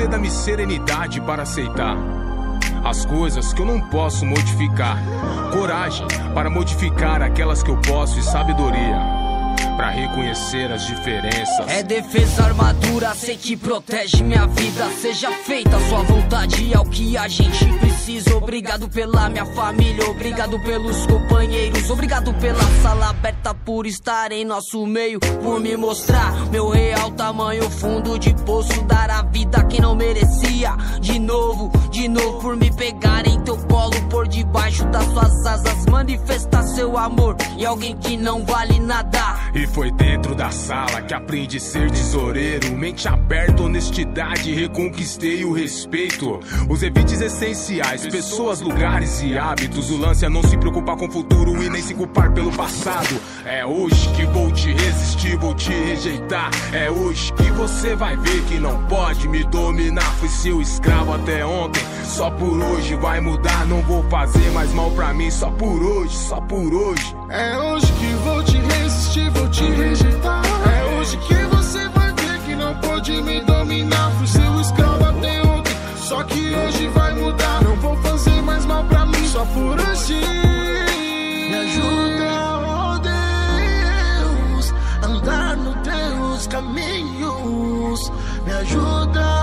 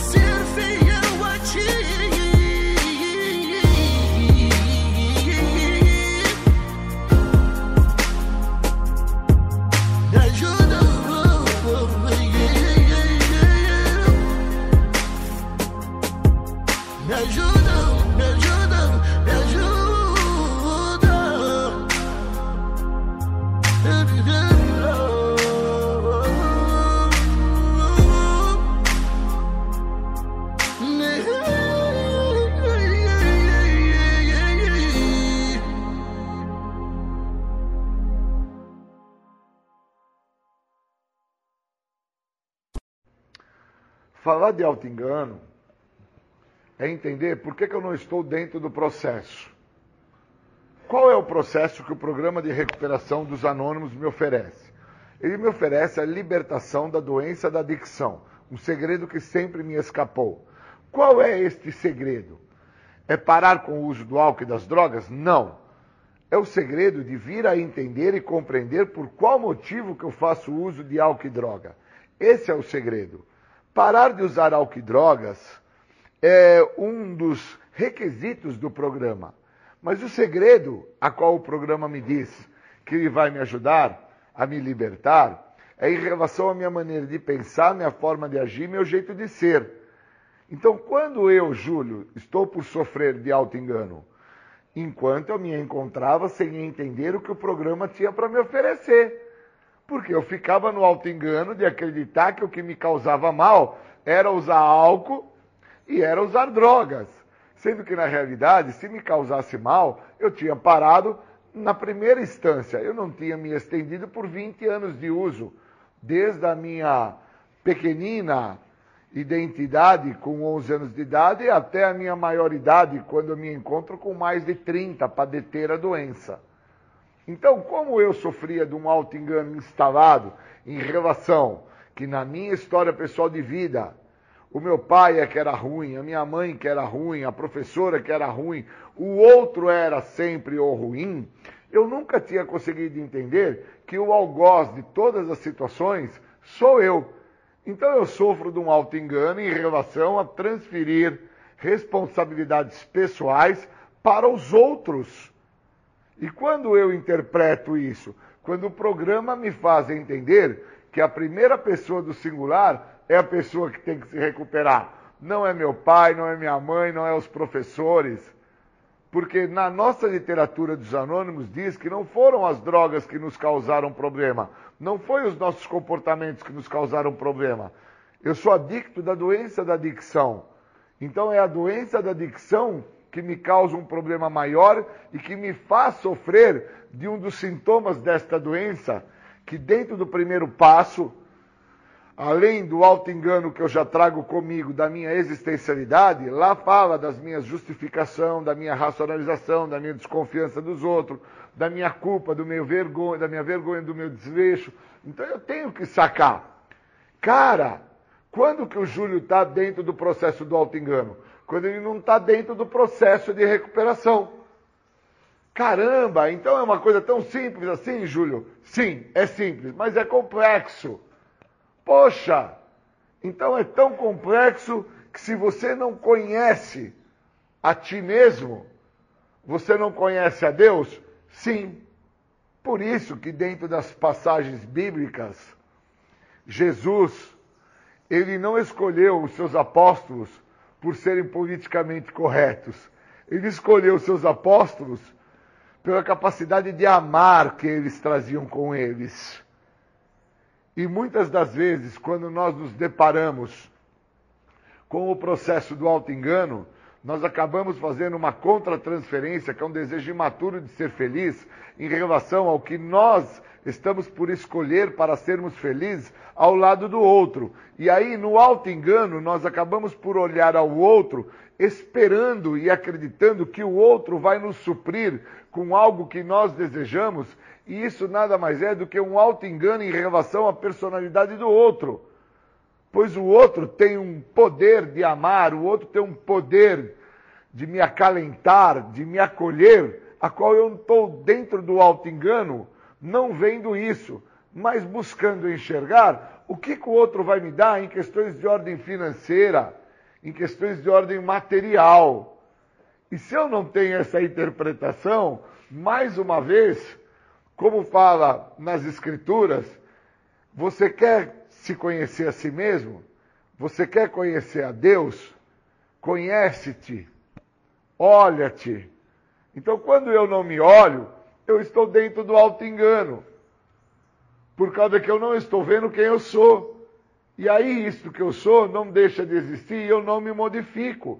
Então, eu tenho que sacar: caramba, se eu estou em busca de conhecer a quem eu sou, eu tenho que interpretar os meus defeitos, as minhas falhas, as minhas prevaricações. Se eu não estou dentro disso, eu estou, como fala na literatura, dentro do alto engano da doença, porque eu estou por justificar, racionalizar, estou por transferir, estou por colocar a culpa no outro, acreditando e falando e narrando uma série de situações plausíveis mas que são inverídicas. Porque a literatura deixa isso claro. Aonde? Dentro da onde eu me encontro. Eu me encontro numa literatura, eu me encontro num programa de tratamento, aonde o programa deixa claro que eu sofro de uma doença, doença essa que trabalha dentro de um tríade, que dentro da minha maneira de pensar, na minha forma de agir, no meu jeito de ser, ela traz consigo 11 sintomas, que são sinais eu preciso entender que o menor de todos os sinais é a negação. Então eu estou dentro do auto-engano em relação às justificativas, às racionalizações, às desconfianças que eu tenho do outro. E o auto-engano, ele me coloca de frente com o tratamento. Ou eu uso o que o tratamento tem para me oferecer, ou eu fico sofrendo dentro do auto-engano tomando como parâmetros a doença da adicção. Então a doença, ela exerce uma força para com que eu continue a me enganar em relação ao que é estar em recuperação. E esta força, ela se mostra aonde? nas minhas ações, nas minhas atitudes, no meu comportamento, na minha maneira de agir, na minha forma de pensar, no meu modo de falar. Então, às vezes, eu me encontro dentro do grupo anônimo e estou sofrendo do auto-engano em acreditar que eu estou em recuperação só porque eu estou dentro do grupo. E, na realidade, eu estou ali dentro do grupo e eu não gostaria de estar dentro do grupo. Eu estou me auto-enganando em acreditar que ao ficar dentro do grupo eu vou me recuperar. Só que os sentimentos que me cabem de raiva, rancor, remorso, ira, ódio, estão comigo. E eu estou por me enganar em acreditar que porque eu estou dentro do grupo, eu estou por me recuperar. Só que eu preciso me recuperar dos sintomas desta doença. Eu preciso me recuperar dentro dos tipos de sinais que esta doença me manifesta e me mostra. Ou eu me recupero na totalidade através do que o programa me oferece, ou eu fico dentro da superficialidade de crenças pré-estabelecidas que eu recebi na minha infância, que meu pai e minha mãe falavam que uma pessoa que usa álcool e droga está comprometida à loucura, que quem é bonito é magro, feio é gordo, quem é ladrão é preto, quem está bem na vida é branco. Aquele que trabalha vai ter sucesso e o cara que é vagabundo vai ter fracasso. Se eu estiver preso dentro desses parâmetros pré-estabelecidos, eu estou dentro do alto engano da realidade. Nós temos presidentes que são negros. Nós temos mulheres lindas que são gordas. Nós temos pessoas que, da sua fragilidade, da sua dificuldade, se transformou em herói. Então eu não posso ficar sofrendo dentro do alto engano da doença em acreditar que porque eu estou sem uso de álcool e de droga eu estou em recuperação. Porque senão eu não vou viver o que o programa me oferece. É me libertar de uma maneira de pensar que me comprometeu. Me comprometeu a tamanho ponto e tamanha gravidade que não me deixou entender que uma pessoa está dentro do auto-engano quando ela não está dentro do processo de tratamento. Estar dentro do processo de tratamento não vem com a ideia da admissão, vem com a possibilidade de aceitar o que eu tenho que admitir. Aonde eu cheguei? Olha o estado de loucura que eu fui parar. A minha perda da minha identidade foi tamanha que eu chego ao ápice do desespero, que foi o uso do álcool e das drogas. Isso é, isso é muito profundo. Se eu não me aprofundar nisso, eu não entro dentro do que o tratamento me oferece. Então o cara chega ao ápice da loucura dele, dentro do alto engano da doença, em acreditar que, porque ele traz uma narrativa onde eu admito o meu problema, eu já estou em recuperação.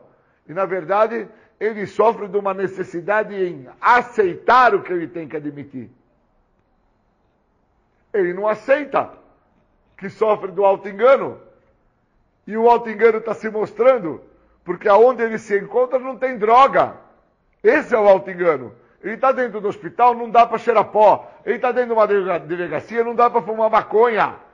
Ele está dentro de uma universidade, não dá para ficar sentado na mesa do professor da universidade com uma garrafa de uísque. Só que quando ele sai porta fora da universidade, ele toma uma garrafa de uísque. Quando ele sai do hospital, a primeira coisa que ele faz é tomar uma picada de cocaína. Ele saiu da delegacia, quem foi lá pegar um documento, a primeira coisa que ele faz é fumar o crack. Porque ele, dentro do alto engano da doença, ele não consegue perceber que ele estabelece um parâmetro para se adaptar, para se justificar, onde ele racionaliza tremendos absurdos. E aí, aonde ele se encontrar, o auto-engano está por trabalhar. Então, o cara vai para um centro de tratamento para dependentes químicos e fica sofrendo ali do auto-engano da doença. Porque ali não tem droga, cara mas ele não trata o que ele teria que aceitar, que é onde ele não admite, que é o que iria fazer toda a diferença para ele não voltar a se drogar. Por isso que os passos do programa de 12 passos das Irmandades Anônimas no recheio do programa, que é o sexto passo, fala: por que, que você está pedindo uma coisa se você não está preparado? Você estaria por pedir um problema. E aonde que vai chegar esse problema? Vai chegar quando ele notar que ele estava se auto-enganando. Que ele não queria ter parado de usar droga, ele não queria ter parado de beber, ele não queria é, limpar nada, ele não queria passar vassoura nenhuma. Ele gosta de ser um cara vagabundo, preguiçoso, largado, desleixado. Ele gosta disso. Ele acredita que ele não pediu para nascer, já que ele nasceu, agora os pais, a mãe, as pessoas vão ter que bancar ele. E esta perda desta identidade está muito por parte de narrativas que ele escutou, que envolve a questão do auto-engano. Quem está bem na vida é branco, quem é ladrão é preto, bonito é magro, quem é feio é gordo. Se você não tem dinheiro, você não é nada. Agora, se você tiver dinheiro, você é tudo. Eu preciso entender o parâmetro do auto-engano que me cerca, se eu quiser desfrutar dos benefícios do programa. Pois o único benefício que esse programa oferece não é parar de usar droga, é fazer-me entender como não voltar a me drogar.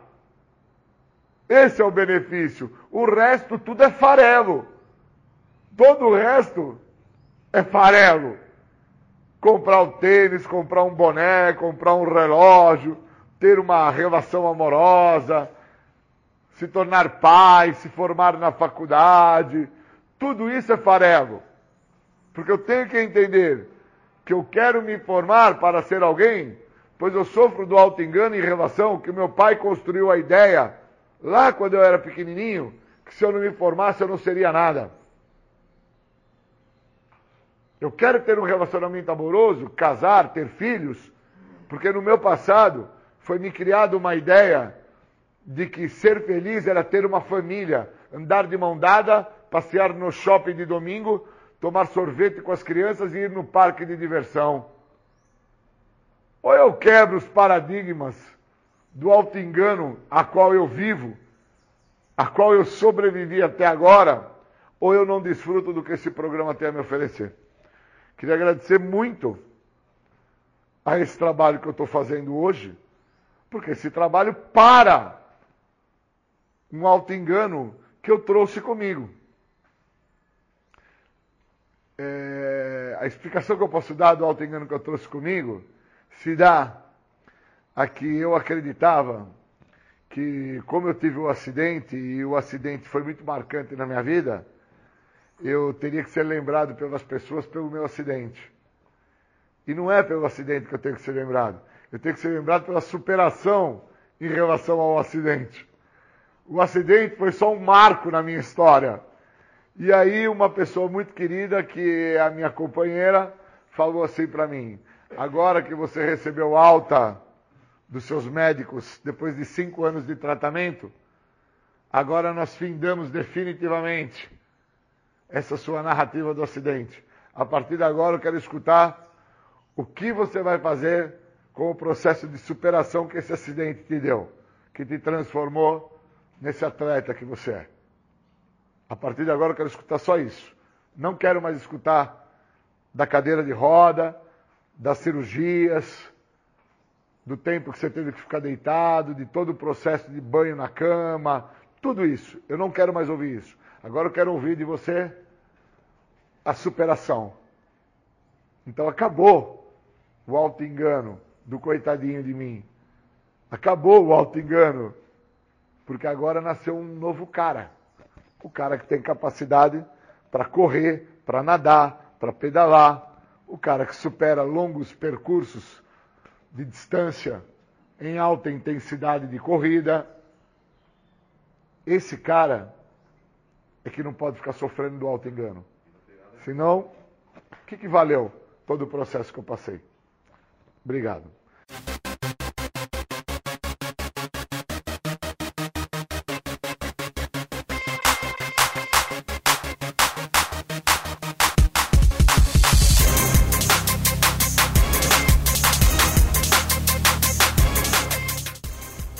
Voltamos a apresentar Programa Independência, a voz da recuperação.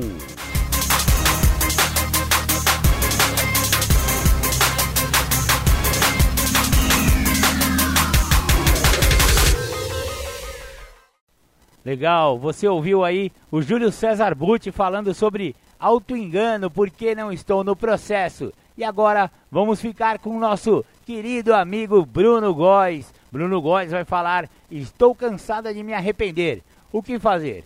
Bruno Góes tem um canal no YouTube e ele fala sobre codependência. Então, esse arrependimento que a familiar ou o familiar fica ao conviver com um adicto é o que vai ser o tema discorrido e explorado pelo especialista Bruno Góes. Para mim é muito gratificante poder estar aqui com vocês, poder fazer essa troca de experiência, poder bater esse papo aqui, né? Afinal de contas, já faz algum tempo que a gente vem fazendo esse trabalho pela internet e a gente tem tido ótimos resultados, a gente tem recebido muitas mensagens, né? É, para quem já vem me acompanhando, né, nessas últimas semanas, nesses últimos dias, vai poder notar que eu tenho falado muito sobre padrões de comportamento, né? Inclusive, o objetivo meu aqui com vocês é justamente esse: falar sobre comportamentos. E por que é que eu é, falo muito sobre comportamento? Porque tanto a adicção quanto a codependência são problemas que interferem, que afetam diretamente no comportamento das pessoas. E os tratamentos mais eficazes que existem, eles são feitos através da mudança de comportamento. Né? Então, para quem é, vem aqui para a live, para quem assiste meus vídeos, esperando que eu vou trazer fórmulas mágicas ou que eu vou trazer as coisas muito fáceis. Não. Nós falamos aqui de comportamento, né? E, e nós falamos de mudança de comportamento. Então eu venho seguindo, né? Uma série de vídeos já é, sobre padrões de comportamento. Inclusive eu já tenho uma série gravada, são vídeos mais curtos que eu fiz, acho que há quase dois anos atrás. Foi a primeira série que eu gravei foi justamente sobre comportamentos, está no YouTube, está disponível no YouTube e fala sobre essa construção de comportamentos, né? E mais especificamente agora eu tenho me aprofundado mais. Então, além dos padrões de comportamento, eu comecei a falar também sobre os sentimentos. Afinal de contas, os sentimentos eles interferem, né, diretamente na minha maneira de me comportar. Inclusive, vale lembrar que o comportamento ele é um reflexo do sentimento, né? Eu penso, sinto e reajo, né? Então o comportamento ele é a expressão mais pura do sentimento. Por isso que muitas das vezes é, eu até digo que não dá para acreditar muito no que o adicto fala. Se você quer saber realmente quem é o adicto, olha para os comportamentos dele. Os comportamentos vai dizer a respeito da sua maneira de sentir, da sua maneira de pensar. E hoje a gente vai falar então sobre arrependimento, que é um sentimento um tanto quanto comum, né, tanto para o adicto quanto para o codependente, né? É, eu acredito que ambos vivenciam esse sentimento com muita frequência. E por esse motivo eu resolvi falar sobre esse sentimento, o arrependimento, né? É, a gente precisa entender que dentro dessa construção humana, né? Eu já falei isso nos dois vídeos anteriores e para quem não assistiu ainda, se quiser assistir, tá disponível aqui no meu canal no YouTube. Assim que terminar aqui, é só ir dar uma olhadinha lá. É, eu já falei muito sobre essa construção, né? Que ao longo da vida a gente é, é, passa boa parte dela construindo é, aquilo que nos guia, aquilo que nos direciona, nossos princípios e os nossos valores. Né? O que são princípios e o que são valores, né? É, é mais ou menos parecido com moral e ética, né? Moral é aquilo que vale para mim quando eu estou sozinho, independente da onde é que eu esteja, independente de quem quer que seja, é, é, aquilo que eu faço fala sobre a minha moral, né? E ética é aquilo que eu faço dependendo do local aonde eu estou. Por exemplo, alguns anos atrás uh, era liberado para fumar em qualquer lugar. Qualquer lugar poderia fumar, dentro de avião, dentro de restaurante. É, e aí houve um tempo que as pessoas entenderam que isso fazia mal, inclusive para quem não fuma. Né? E aí foi proibido fumar em ambientes fechados. Num primeiro momento, precisou é, de, um, de muita regra, né? de muitas placas, de muitas insistências para as pessoas entenderem que não poderia fumar dentro de um ambiente fechado. Hoje é muito comum você notar que as pessoas não fumam dentro de ambiente fechado, mesmo quando não tem uma placa. Né? Então, isso é ética. Nós aprendemos ao longo da vida a reconhecer o ambiente onde nós estamos e, dentro desse reconhecimento, a gente determina os nossos comportamentos. E moral é independente de quem está me olhando, independente de quem está me vendo, se alguém está me vendo ou não, aquele comportamento eu vou fazer. Então, é, quando a gente fala de princípios e valores, é basicamente a mesma coisa. Elas são muito próximas uma da outra, mas ainda assim existe uma diferença, né? Princípio é aquilo que eu construo ao longo do meu processo de vida, aquilo que eu entendo que é importante para mim. E valor é aquilo que vem de fora e que eu observo ao longo do processo da, da minha vida. Então, é, o meu pai, a minha mãe, os meus irmãos, a minha família, a minha cultura, é, o meio do qual eu convivi, toda essa observação é, me construiu um direcionamento e isso são os valores que eu aprendi, né? Como por exemplo, não mentir, não roubar, não enganar, né? Eu que fui criado praticamente dentro de igreja, né? Desde muito jovem, minha mãe muito católica, sempre é, vivendo dentro de igreja. Depois que eu fiquei adulto, que eu é, deixei de frequentar, né? Mas ainda assim muitos dos valores que eu aprendi naquela época ainda são muito importantes para mim. Né? Então, os valores são aquilo que eu aquilo, muito dos, do, dos valores que eu aprendi naquela época eu ainda carrego até hoje. Apesar que dentro desse processo algumas coisas eu comecei a mudar. Então entra os meus princípios. Então assim, só para a gente entender né, o, o, o contexto, por que é que eu estou esclarecendo tudo isso, quando a gente fala de arrependimento, nós precisamos entender que o arrependimento ele vem em decorrência de quando eu começo a ferir os meus princípios e os meus valores. Quando eu começo a agir de uma maneira que eu não gostaria de agir, quando eu começo a fazer coisas que eu não gostaria de fazer, eu sei que eu estou fazendo errado, eu sei que eu não deveria fazer. Então, o arrependimento ele faz parte daqueles sentimentos que sinaliza quando eu estou agindo de uma maneira que eu não deveria agir. Na semana passada eu falei bastante sobre isso, né? É, sobre essa questão de, de corromper, né?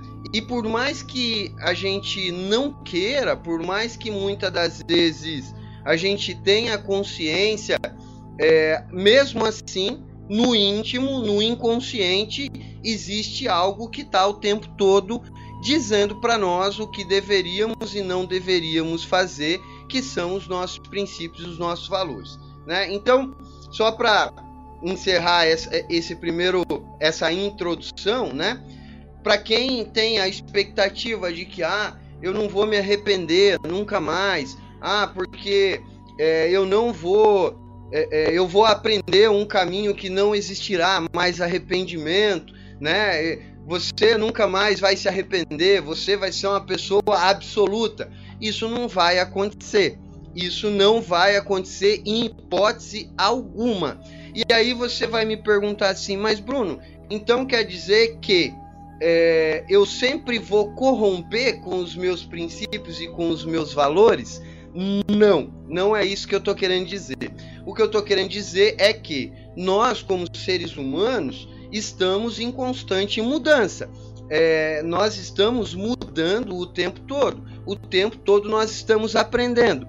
E dentro desse processo de aprendizagem, existe coisas que num determinado momento para nós é importante e logo depois deixa de ser importante. Há algum tempo atrás eu ainda não tinha filho. E enquanto eu não tinha filho, tinha muitas coisas que era muito importante para mim. Eu não me preocupava com fralda, com leite, com doce, com bolacha, com material escolar. Não. O salário eu recebia e ele era todo direcionado para aquilo que eu queria fazer. A partir do momento que eu passei a ter um filho, a minha percepção da vida mudou completamente. Logo, aquilo que era tão importante deixou de ser importante e o meu filho passou a ser mais importante. E aí o, o, os meus valores, os meus princípios, eles começam a mudar de acordo com o meio do qual eu estou convivendo. Então vamos lá, estávamos falando sobre arrependimento, né? É, eu queria que vocês escrevessem aí no chat, aí no chat, quem já se arrependeu de alguma coisa, é, escreve eu aí no chat, escreve eu, manda aí para mim porque eu quero saber quem já se arrependeu. É óbvio que vocês já se arrependeram, eu sei que vocês já se arrependeram, mas eu quero que vocês escrevam aí no chat para eu saber quem está participando, quem está prestando atenção, quem está assistindo e quem está interagindo. Muito bom, muito bom. Por que é que eu sei que vocês já se arrependeram?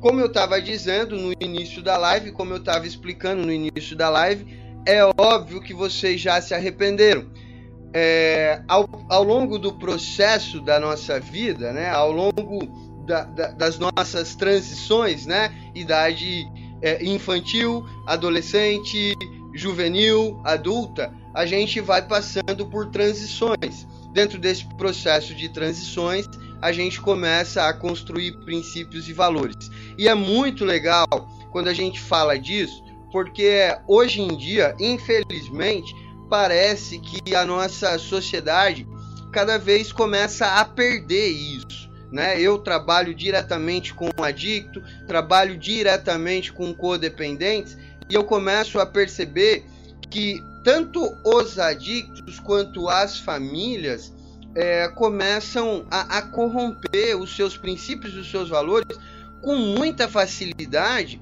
e isso tem um problema muito sério é, isso traz uma consequência muito grave. Qual é o problema que causa quando eu começo a corromper os meus princípios e os meus valores? O maior problema de todos é que, com o passar do tempo, pelo fato de eu repetir isso por algumas vezes, eu começo a me acostumar. Infelizmente, o nosso corpo é, ele tem uma capacidade muito fácil de se acostumar é, com tudo aquilo que a gente está vivendo. Então, por exemplo, se por alguma vez eu entrar numa peixaria, quando a gente entra ali numa peixaria, é, num primeiro momento, o cheiro é insuportável, é horrível ficar ali, mas depois de alguns minutos ali dentro, a gente já não se incomoda mais. Inclusive, quando a gente entra, o primeiro pensamento, na maioria das vezes, é: nossa, como que alguém consegue ficar aqui dentro o dia inteiro?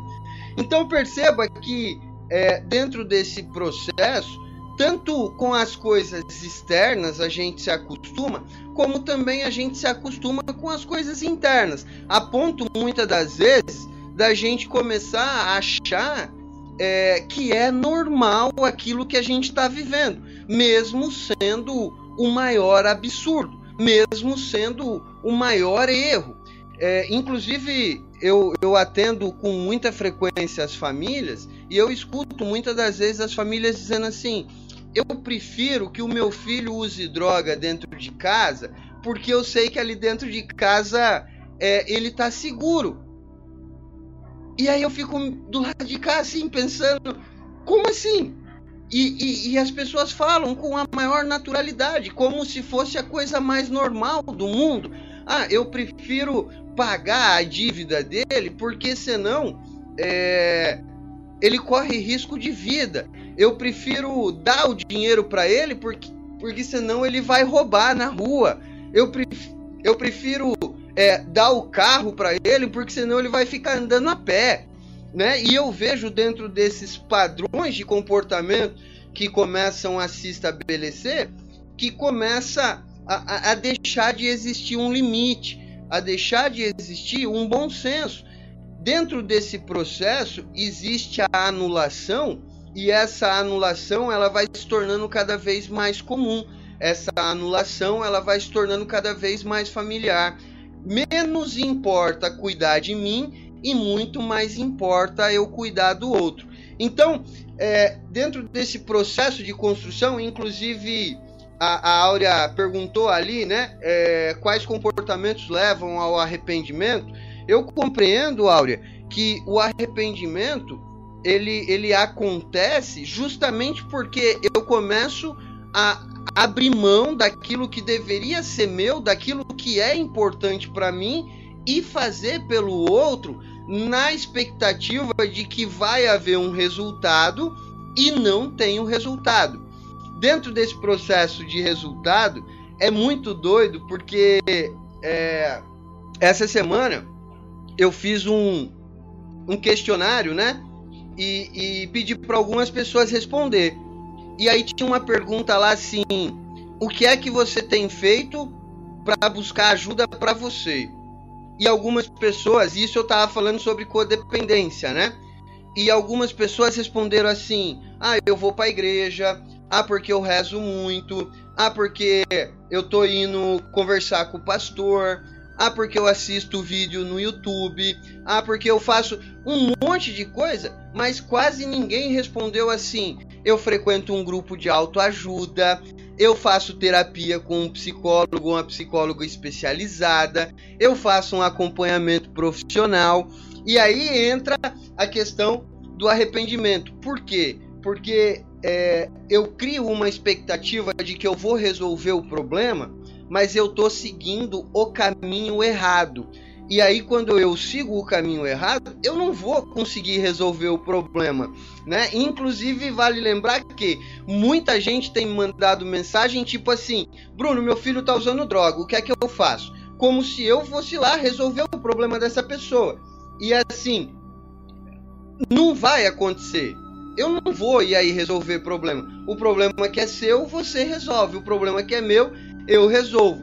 Então, o arrependimento ele tá justamente nesse ponto. Eu crio a expectativa de que se eu abrir mão daquilo que é meu, se eu fizer esse esforço a mais, se eu der a chave do carro para ele, ele não vai usar, ele vai se comportar, ele vai agir como eu gostaria que ele agisse, e aí o que que acontece? Ele não vai agir assim porque já existe um padrão estabelecido por ele. E aí você não obtém o resultado que você criou a expectativa de que iria obter, porque você seguiu o caminho errado e aí você se arrepende é, porque você se culpa. Pô, eu não fiz o suficiente, o carro não foi o suficiente, então eu vou dar a casa, então eu vou dar mais dinheiro, então eu vou fazer mais isso, então eu vou fazer mais aquilo, sem se dar conta que você está fazendo, fazendo, fazendo, mas você está fazendo um esforço completamente errado. Você está fazendo um esforço que não vai te trazer resultado. A segunda pergunta é da Áurea: quem nunca se arrependeu que atire a primeira pedra? Não, foi Luiz Fernando que comentou isso. Áurea, qual é o limite do comportamento de se arrepender? Áurea, eu, eu acho que o arrependimento por si só já é um limite. Quando eu começo a me arrepender dos meus comportamentos, quando eu começo é, a me arrepender, pô, eu não deveria ter feito, já é um sinalizador de que tem alguma coisa de errado. Né? Quando gera um desconforto, quando gera um mal-estar, quando eu começo a ficar em dúvidas, né? É, eu não consigo mais ponderar, já é um sinalizador de que tem alguma coisa de errado. Inclusive, nesse momento, vale lembrar que eu preciso de ajuda de quem sabe resolver esse problema.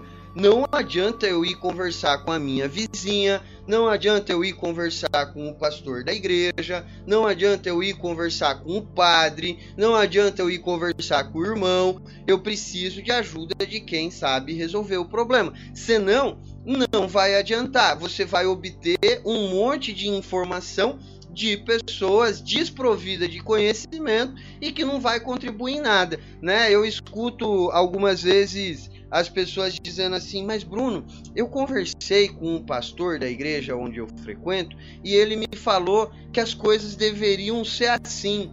E aí eu digo: Olha só, então vamos fazer o seguinte. Você pega o teu filho, o teu marido e você leva para o pastor da igreja cuidar.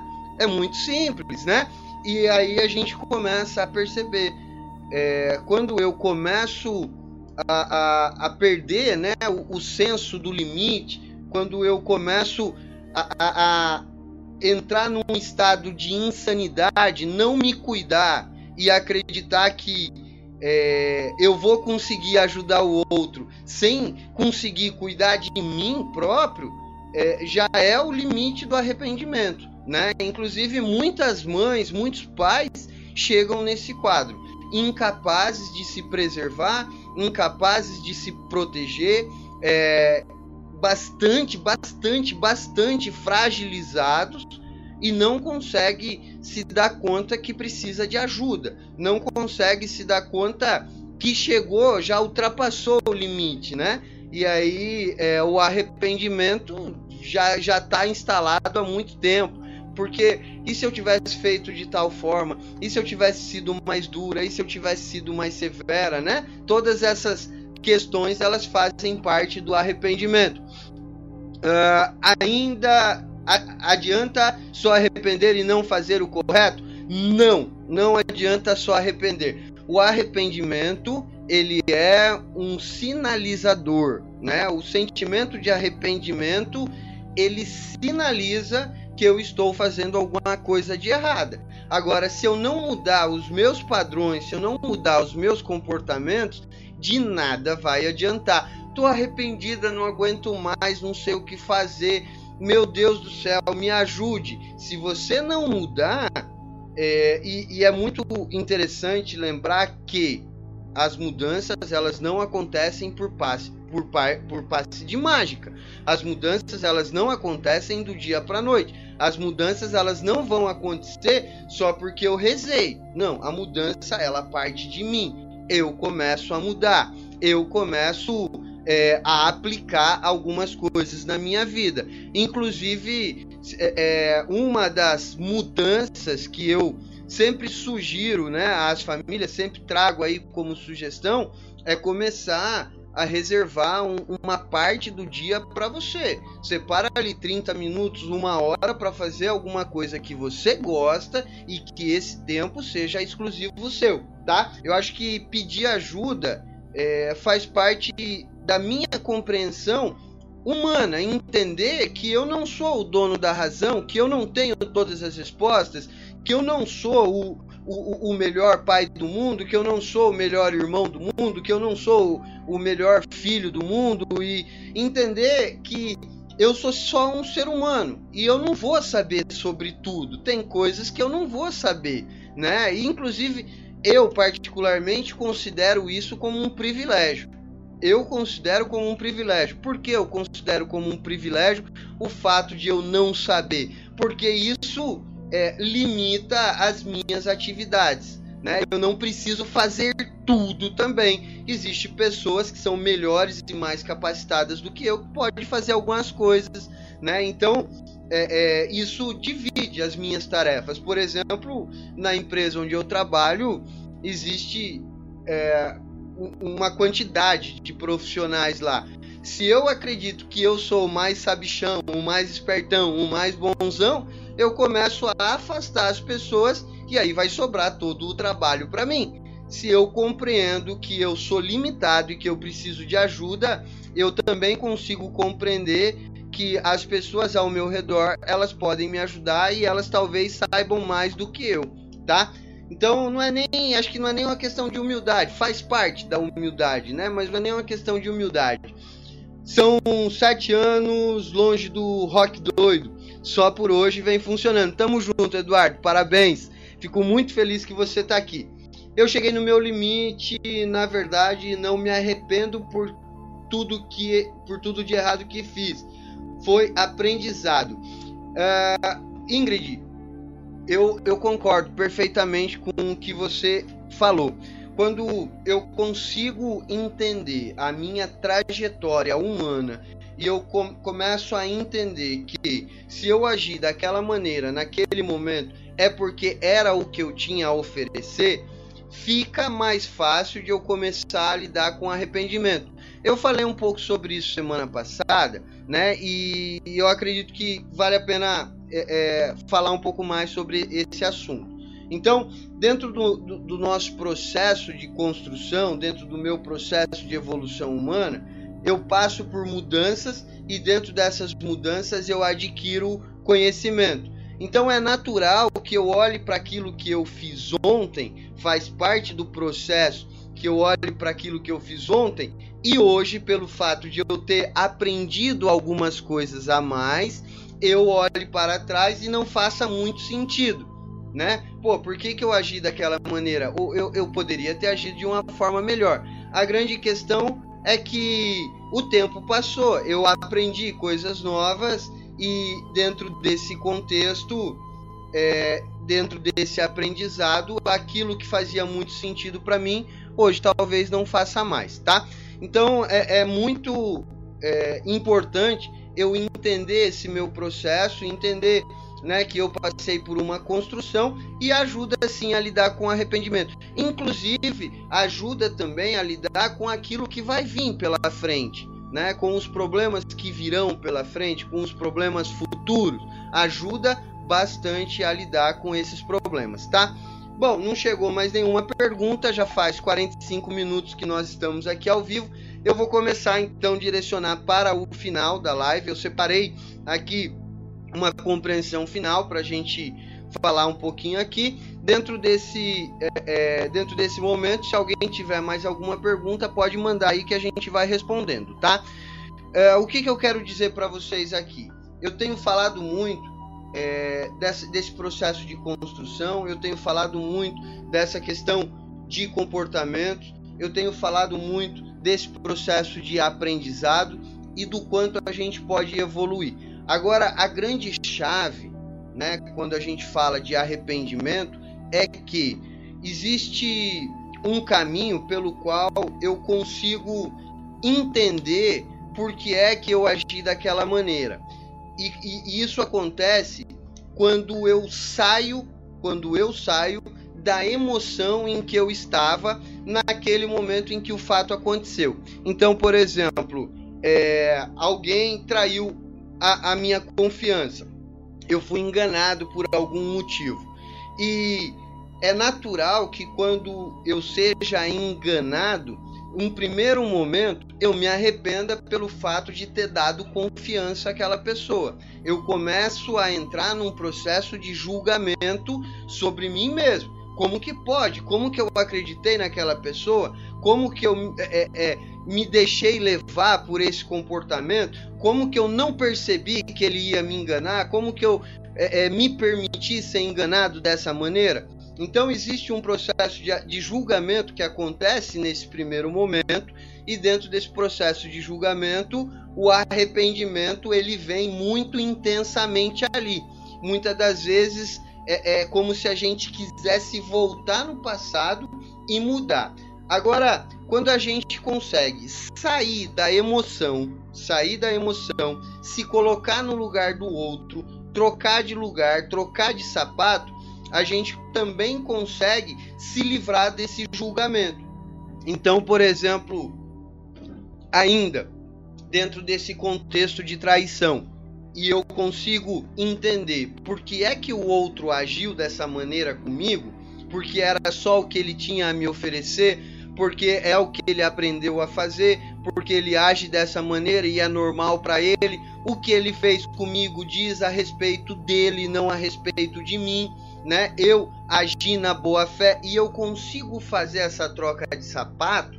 Logo, eu também consigo me desprender desse sentimento. Pelo fato de me desprender desse sentimento, eu começo a enxergar as coisas com mais clareza. Dentro desse contexto de enxergar as coisas com mais clareza, consequentemente eu lido com mais facilidade, é, eu lido com mais leveza com o arrependimento. Então, por exemplo, imagina só hoje uma situação em que você se arrependeu ou uma situação que você está vivendo e que você precisa encontrar a solução. Né? Imagina só, meu filho roubou o, o, o, o meu cartão do banco. Muito, muito provavelmente, dentro desse contexto, né, meu filho roubou meu cartão do banco, você entra em desespero e você começa a fazer um monte de julgamentos. Agora, dentro desse processo de julgamentos e dentro desse desespero, provavelmente você irá tomar atitudes movida por esse sentimento. Você vai ficar sem sono, você vai ficar ansiosa, você vai se descontrolar, você vai brigar, você vai espernear, enfim, vai vai virar uma bagunça. Agora, como é que você resolve isso? Imagina que isso aconteceu não foi com você, foi com a tua melhor amiga. Foi com a tua melhor amiga ou com o teu melhor amigo o teu melhor amigo ou a tua melhor amiga acabou de chegar para você e dizer assim: meu filho roubou o meu cartão do banco. O que é que eu faço?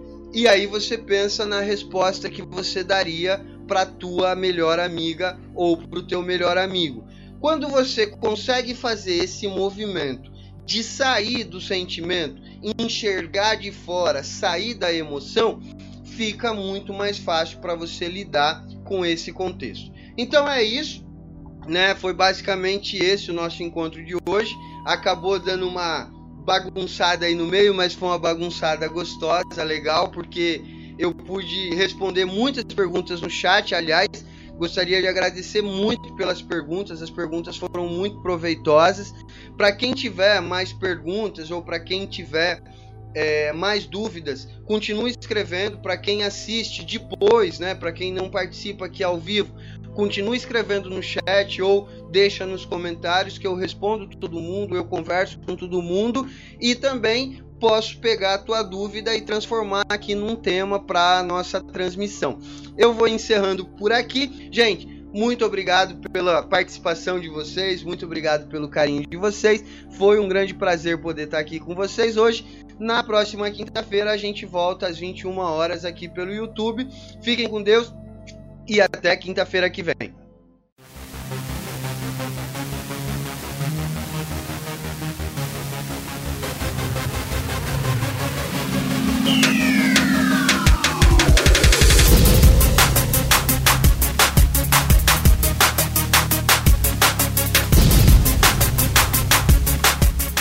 Você ouviu o programa Independência, a voz da recuperação, uma parceria da ADUSMEC, Associação dos Usuários da Saúde Mental de Capivari e da Rádio Alternativa 106,3. Até domingo que vem, com mais informações a respeito de dependência química e alcoolismo. Obrigado, até mais!